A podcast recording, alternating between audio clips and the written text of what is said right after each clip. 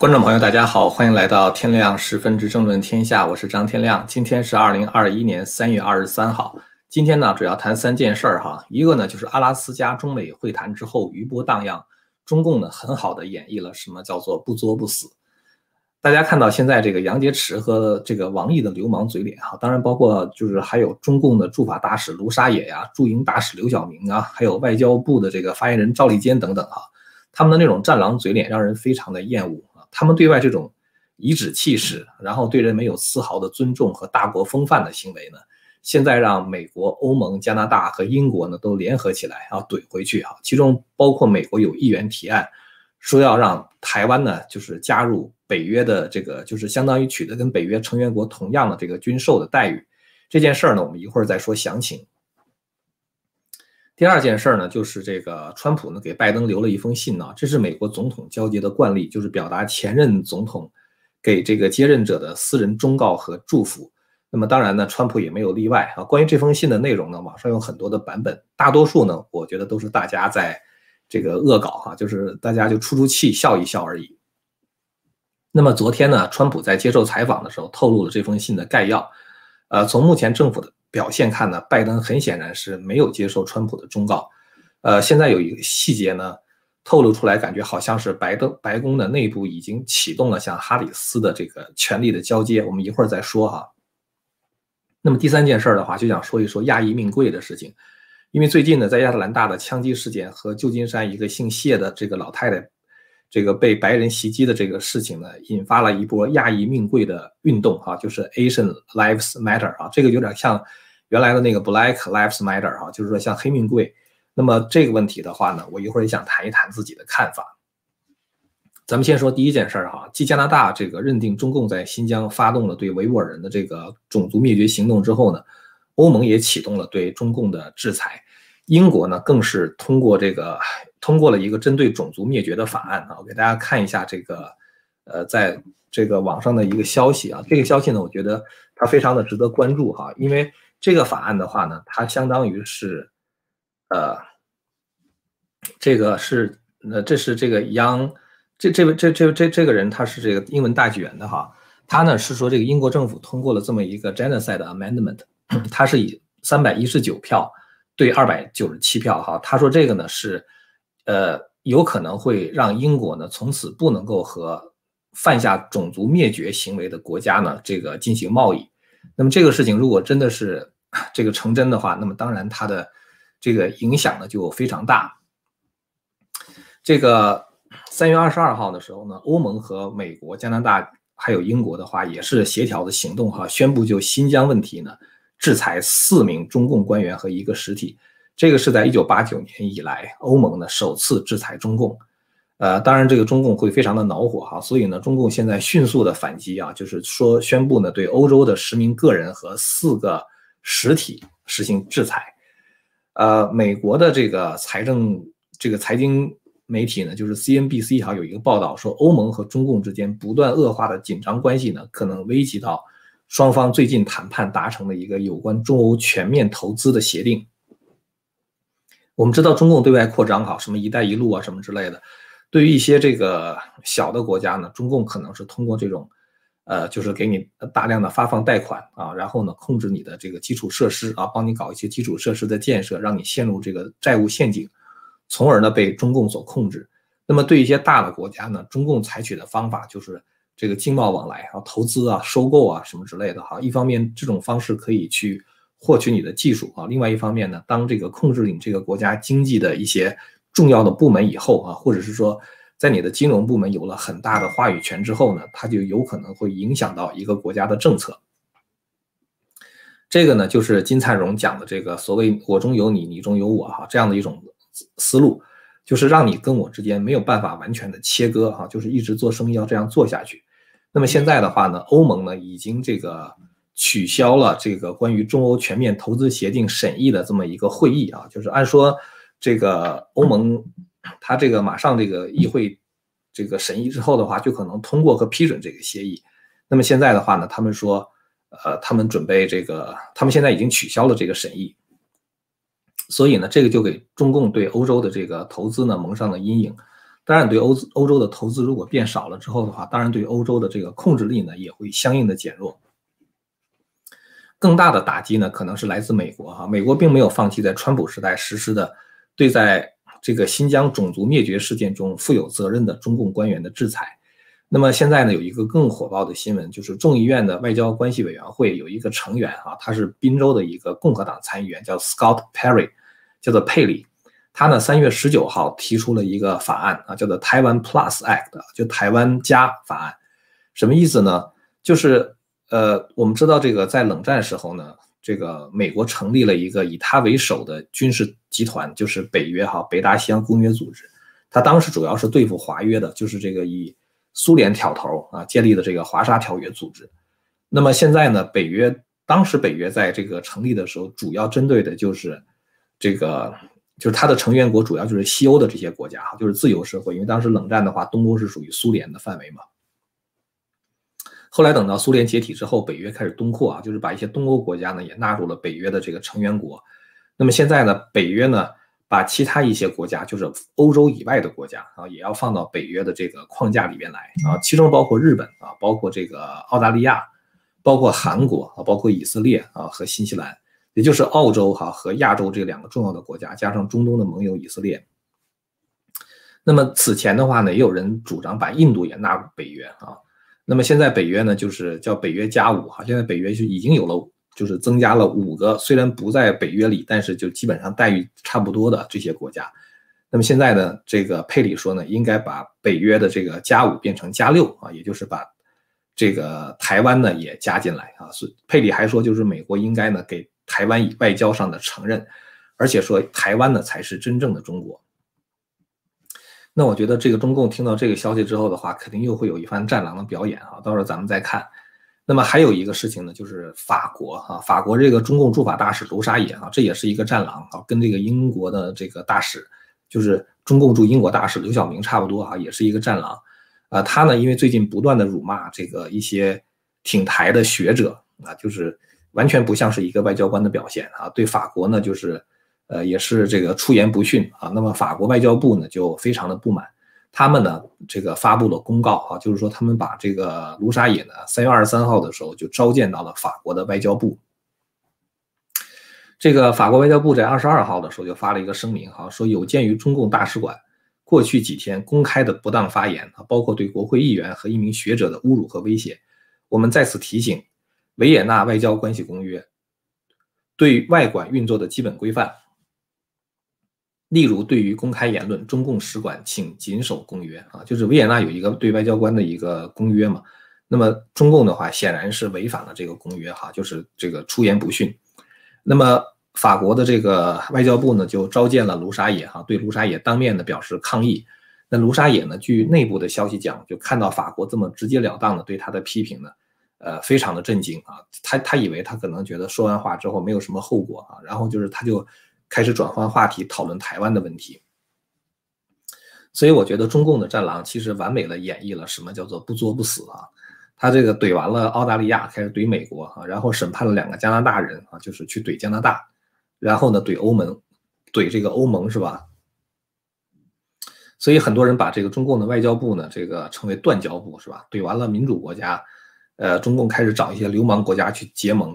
啊，今天中共外交部的网站有一个消息说，王毅呢将在三月二十四号到三十号对沙特、土耳其、伊朗、阿联酋、巴林进行正式访问啊，然后呢对阿曼进行工作访问。当然，这些国家不都是流氓国家了啊，就是这个，但是至少中共找这个伊朗是个恐怖主义国家，就是明显的准备在这个中东呢搞一些事儿啊，让美国去忙活。我们在三月二十号、三月二十号那天呢，做了一期节目哈，这个呃叫做“国师忘形吐真言”哈，就是我们引用过金灿荣说的对美的三招。一招的话呢是让美国犯错误啊，这个呃昨天文昭也分析了这个事儿哈。第二个事情的话呢，就是想办法在全球搞事儿啊，想办法让美国呢这个。就是疲于奔命啊，最后累得得了忧郁症啊，这就是这个金灿荣说的对美第二招啊。第三招的话就是我中有你，你中有我啊，想办法跟你做生意，然后呢再控制你的一些这个呃国内的一些企业，通过企业的话再控制一些这个美国的这个选票啊，然后的话进一步控制美国的政府。中共的这种折腾来折腾去哈，让我想起战国时期的宋国啊。大家知道这个战国时期呢是七雄并立是吧？秦、韩、赵、魏、燕、齐、楚是吧？这七个国家。其实呢，当时还有一些小一点的国家啊。一般来讲，在这个历史概述的过程中都是跳过去的啊，因为它这个历史的影响比较少啊，所以记载呢也是比较有限的。但是其实呢，战国时期还是有一些国家哈，就是呃有点作为的啊，像战国初年的中山国啊，包括战国中后期的宋国啊，也都是做过点事儿。呃，当时这个宋国呢，我觉得有点像这个现在。呃，一尊的那个态度哈，或者是说中共的这种对对外的政策的态度，呃，宋国其实并不是一个大国哈，它是这个殷商微子的后裔啊，都城在商丘啊。其实孔子也是这个，原来他的父亲叔梁纥是宋宋国的大夫嘛。这个公元前三百二十九年啊，这个离战国结束还有一百年吧。当时宋宋国呢有一个公子啊，叫做偃啊，这个人把他的哥哥赶走啊，自立为君。自立为君之后呢，这个宋王衍就开始四处的出击啊。他首先灭了两个小国，一个叫滕，一个叫薛。然后的话，他开始对齐国作战啊，夺取了齐国的五个城。然后对楚国作战啊，夺取了楚国三百里的土地。然后呢，又跟魏国作战，把魏国打败了。所以你看到这个宋国，它等于是，呃，东面跟齐国啊，这个南面跟楚国，北面跟魏国都这么怼了一下。怼完之后的话呢，就连战国七雄都被宋国打败了嘛。所以这个宋王衍就觉得自己天下无敌了啊，然后他就发狂了，这人就疯了。这人啊，这个他做了很多特别不可思议的事情啊，他把这个牛皮做成一个袋子啊，然后系在一个旗杆上，那个袋子里边盛满了血啊，然后他拿箭去射啊，一射之后那个袋子射漏了，那个血不就洒下来了吗？他就说他是这是他射天啊，最后呢就是把天给射伤了啊。这个这个你看到他简直是疯了是吧？这个这个呃跟天斗是吧？然后呢，他还跟地斗啊？怎么跟地斗呢？他拿他做了很长的鞭子啊，然后拿这个鞭子去抽打这个土地啊！这人是不是疯子是吧？表示他对天和地呢都不放在心上啊！然后又平毁了自己国家的社稷坛，呃，咱们都说江山社稷，江山社稷嘛是吧？中国古代人是很重视社稷的啊，社是土地神，稷是农业神嘛，也就是祭祀土地和农业的地方。他把这个宗庙也给毁了啊！宗庙的话是祭祀祖先的。所以这个人不敬天不敬地不敬不敬祖先啊，也不重视农业生产，所以呢，他等于是跟共产党很像哈，与天斗，与地斗，与人斗。然后呢，这个他找了很多这个身长力大的武士啊，站在他宫殿的外边。他喝醉了之后的话，就让满屋子的人喊万岁啊，里边人一喊万岁的话，让外边站着的人也喊万岁啊。呃，这个万岁之声惊天动地是吧？这个这个我估计可能跟快成这个习义尊的感觉啊。然后呢，他这个。这个四面树敌哈，这招我觉得简直是就是特别的疯狂哈，因为你知道战国七雄的时候，即使秦国是吧，战国第一超强，他也要跟什么楚国呀，或者是齐国呀什么之类的搞外交是吧？他打一个国家之前，先跟别的国家联姻呐，呃，把什么公子送过去做人质啊什么之类的是吧？这个好歹你也得有一些合纵连横的策略是吧？结果这宋王呢就四面树敌啊，结果后来齐国、魏国和楚国都气坏了啊，联军攻宋啊，宋军很快失败，这个宋王被齐国的大军抓住后杀死啊。当时他已经八十岁了啊，你很难想象一个八十岁老头哈，他就脾气如此之火爆是吧？然后最后把自己给折腾死了啊，就感觉好像是这个自大成狂的这种感觉啊，真的很像现在的共产党啊，也是这个四面树敌，四面去怼啊。我呢，这个之前有一个估计哈，我说美国在人权的问题上对中共呢不会像川普那么紧逼哈，但是在贸易和技术上，呃，可能会对中共的限制跟川普时代同样的严格。但是从现在的情况来看呢，如果欧盟啊、加拿大、这个澳大利亚啊、英国等等全都这个这个硬气起来的话，美国也很难单方面的软弱，是吧？因为。拜登的政治策略的话是看盟友怎么干他就怎么干啊，别人都硬起来了之后的话，他也得跟牌是吧？所以我觉得，就是说这个美国在这个人权的问题上的话呢，他跟欧洲啊，所以我估计可能也不特别的软啊，呃，所以反正是中共的日子不会好过就是了啊。我们开头提到一件事啊，就是川普离开白宫之前给白宫留了一封信啊，给拜登留了一封信，这封信的内容哈，网上有很多的版本啊，其中一个版本是。只有一句话啊，说咒你知道我赢了啊，这个完全是民间的恶搞了啊，所以大家觉得可能这么说很痛快、很出气是吧？呃，昨天呢，川普在接受采访的时候透露了这封信的概要啊，其实我觉得川普这人真的还是蛮大方的，他说他写了这个非常真诚的一封信，整整写了两页纸。他给拜登提了一些建议，具体的建议他没有讲啊。然后他说他祝拜登能够成功，因为拜登的成功意味着美国的成功啊。所以我觉得川普真的是很大方，很很爱国，是吧？但是拜登显然是搞砸了哈。现在边境危机是一个问题啊。然后第二个问题的话就是债务的飙升啊，这也是一个问题。我们知道两周之前呢，美国国会通过了一个一点九万亿的经济刺激法案，是吧？这个对。这个就是很多经济学家来讲的话，这是一个挺可怕的事情啊，都不是说这个刺激本身是的是问题，关键是这个刺激其实并没有真正的刺激经济啊，就是说它只有百分之九的人是救助，百分之九的钱是在救助美国人啊，真正需要钱的美国人，剩下的那些钱的话，他都拿去去嗯，就是搞一些左派他们想要做的项目，这么大批的钱流入市场的话，它就会引起这个严重的通货膨胀啊，这个我在以前曾经。前两天吧，做过一个呃节目，叫做《加税和通胀来袭》哈，就大家可以去看一看那个节目。就是我觉得美国呃可能很快会出现恶性通胀啊。如果美国不出现恶性通胀的话，那一定是因为大量的钱流到其他别的国家去了啊，养肥了一些其他别的国家，对美国来说也是一场灾难。总而言之的话呢，就是说这个一点九万亿的话，对美国来说并不见得真的是一件好事儿。但是呢，据路透社的报道说，现在这个。呃，拜登政府呢还在讨论一项数额更大的刺激啊，这个数字是连华尔街都没想到的，总金额呢达到四万亿美元，这有点像当年两千零八年的时候温家宝那四万亿是吧？你知道这个四万亿美元它是基础货币啊，这个基础货币投放到市场上之后的话，它会有一个乘数效应的，乘四乘五，所以实际上等于是增加了大概二十万亿的流动性，那是很可怕的一件事情啊，就是我觉得美国的通胀。可能很快就会让，很快我们就会看到，这就是为什么很多人买房子，呃，可能还有一些人去买黄金呢，或者是买什么东西，就希望能够保值嘛。那么现在这个，它通过这个四万亿的刺激是什么呢？就是基础设施建设啊，是一块儿啊，还有一个就是气候啊，去应对这个气候的这个问题。其实这几乎就是 AOC 啊，那个绿色新政啊，The Green New Deal 的一个，就是就是翻版或或者是分步骤的具体的实施，是吧？前几天我谈经济问题的时候，有人问我说：“怎么怎么保值？哈，这个投资的事儿呢，其实是每个人自己决定的啊，所以其他别人很难给你真的建议。你真的赔钱了，那你，呃，算谁的问题啊，是吧？但过去有句话叫做‘盛世古董，乱世黄金’，是吧？就大家自己琢磨琢磨，说我们现在处的是盛世还是乱世吧？啊，今天呢，看到一个消息啊，说这个泄露的邮件显示说，哈里斯呢已经掌控了白宫啊。呃，有一封来自于联邦政府机构的泄密邮件显示说，这个白宫通信团队的一个高级成员啊，现在他给美国的很多的机构和部委在发一封信，这封信里边呢，要求所有的机构将拜登政府称为拜登哈里斯政府啊，而且这封信的话呢，把这个拜登哈里斯政府这几个字是用黑体字标出来，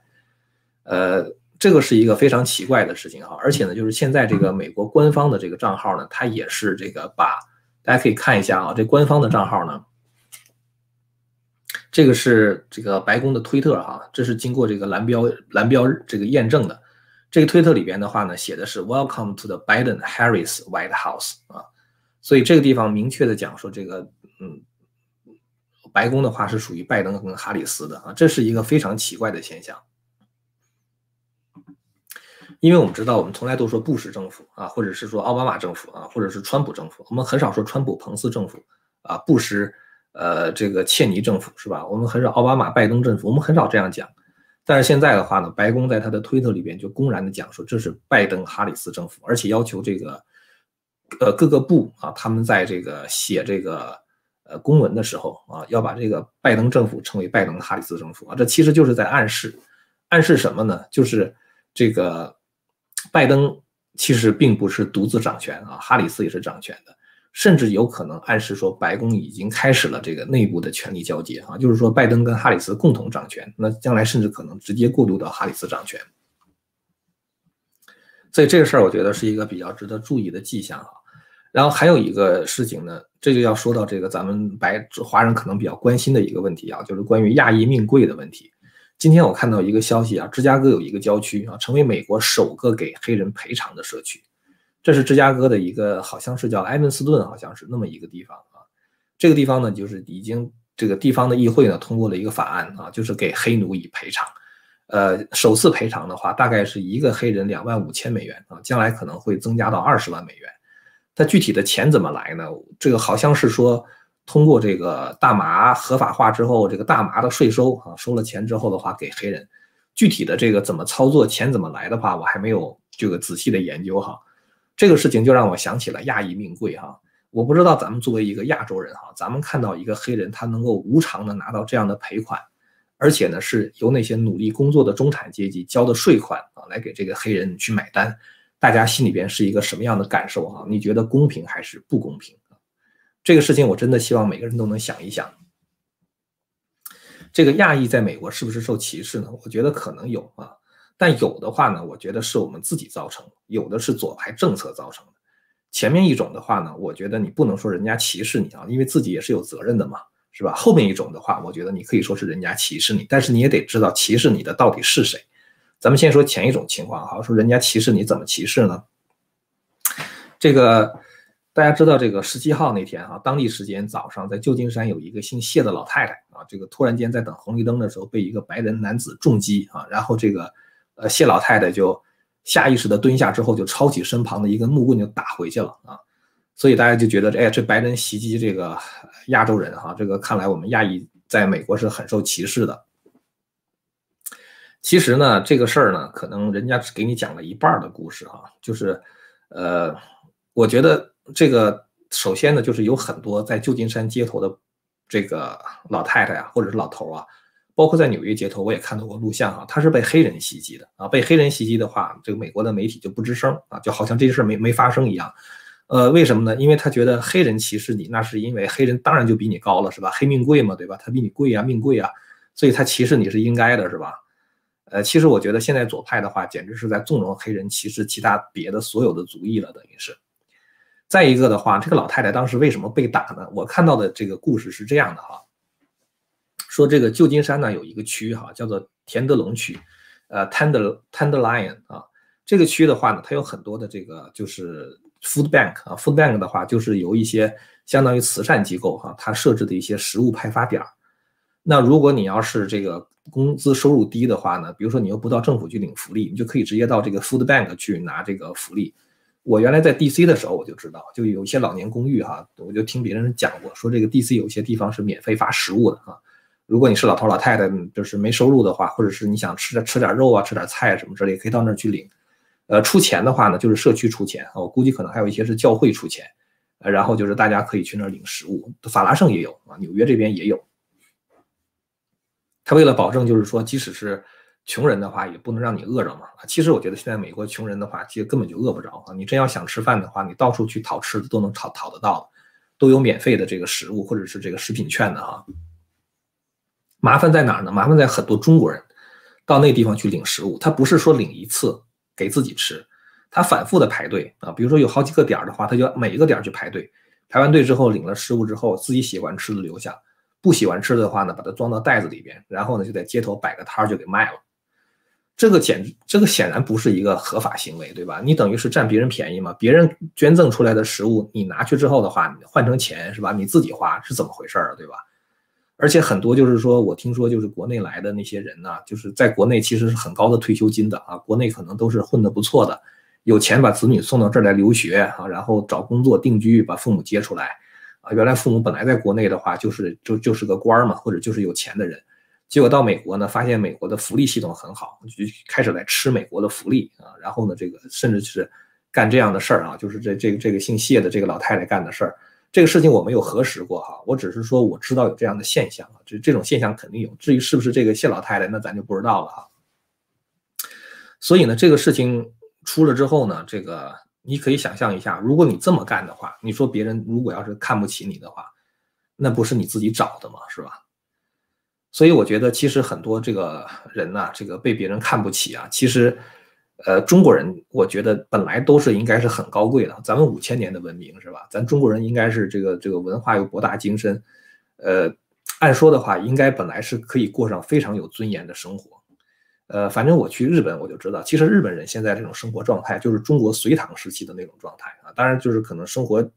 形式不一样的，有房子有车高楼大厦什么高科技什么之类的是吧？但整个这个人的他的那个精神面貌很传统、很保守啊。你看这个日本，你真去日本的话，你会觉得对他们那种工作认真负责的态度啊，这个上班守时，做事情这个精雕细细刻，是吧？然后呢，这个这个非常彬彬有礼啊，然后街道走到哪儿都干净的不得了啊。你看东京，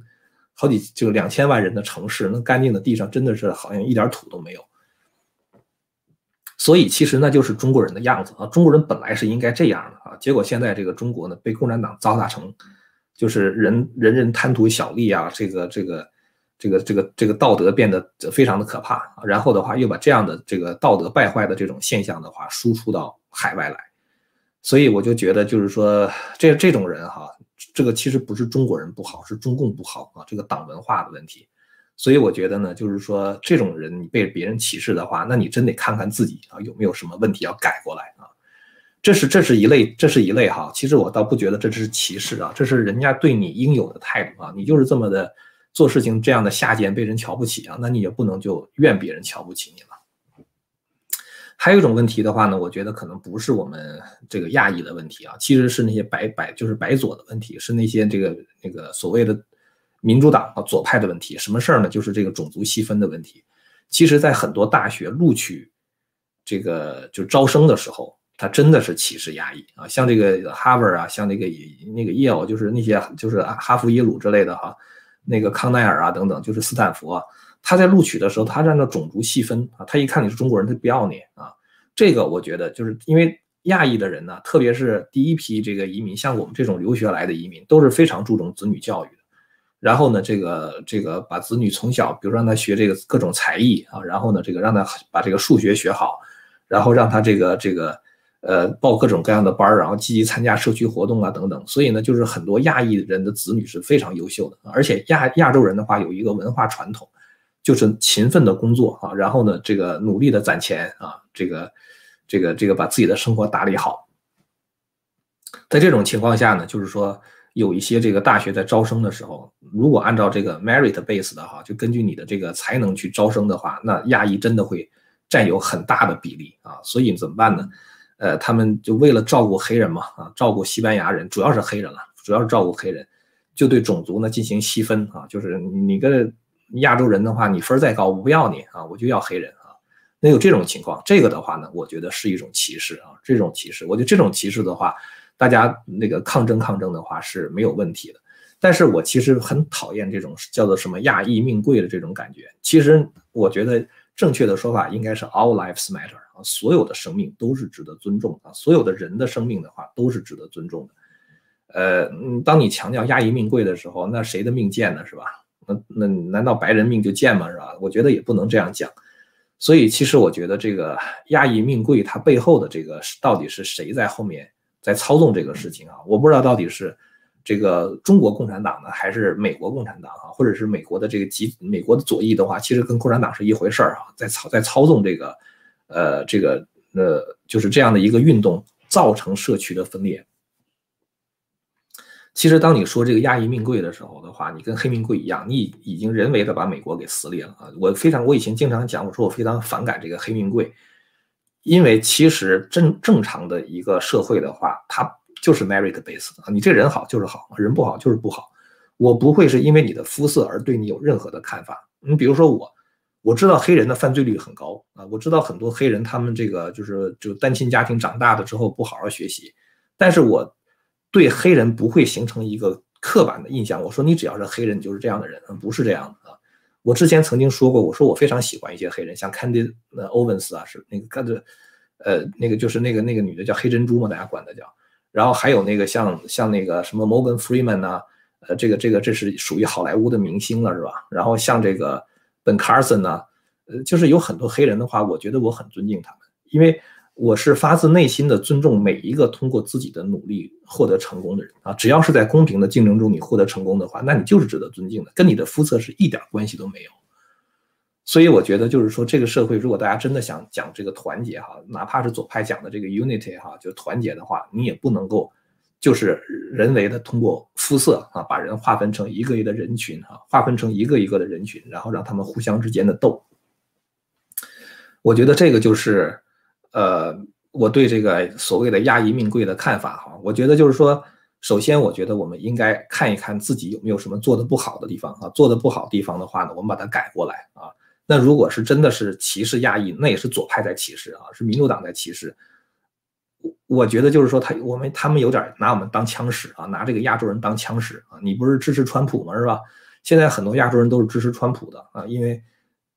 川普的这个政策的话是有利于那些勤奋工作的人啊。然后的话呢，川普的政策是让这个美国大学录取更加的公平。你像这个川普时代的话，司法部不就是跟那个呃哈佛大学打官司嘛？就是哈佛大学歧视这个其他别的种族的人是吧？你就就就有意的照顾黑人。等到拜登一上台之后的话，这官司就不打了啊，马上司法部就把那个官司撤销了。所以我想说，很多亚裔人支持川普的话，支持实际上支持的是美国的价值啊，公平竞争，公平竞争这一点非常重要哈。然后的话，勤奋的劳动，这两点的话，我觉得是这个现在很多亚洲人支持川普的原因。然后结果的话呢，这个左派就觉得，哦，你不支持川普吗？我给你搞一个亚裔命贵啊，把你们和这个白人分开啊，完了之后让你们跟这些黑人们站在一起。也就是说，他把你强行的拉入左派的阵营，卷入到他们的阶级斗争里面去。所以我觉得，就是说，大家不要强调什么亚裔命贵哈，应该强调的是，所有的人生命都是值得尊重的。这个社会应该是一个公平的，按照人的才能来看人，而不是按照肤色来看人。我觉得这样做的话，才是一个正确的对这个事情的这个这个态度。呃，我我知道讲这样的话，可能有一些这个就是，呃。就是相当于呃鼓吹亚裔命贵的人吧，啊可能会挺不高兴的。我刚才在看到留言，有一个人就说说你只要一反对亚裔命贵，我马上就取关。哎，如果你要是不能够就是说接受这样常识的话，那你真的取关了，我也没办法哈。我我真的也觉得我也我也不可惜。呃，但是我觉得呢，不管你喜欢不喜欢，在我们这个频道上的话，我们还是得讲真话，是吧？我们还是应该讲一些正确的这个人应该这个处理问题的方式。好了，那么今天的话呢，想跟大家说的就是这些内容了哈。感谢大家的收看。如果您要是对我们谈的内容感兴趣的话呢，欢迎您订阅和传播这个频道。我们下次节目再见。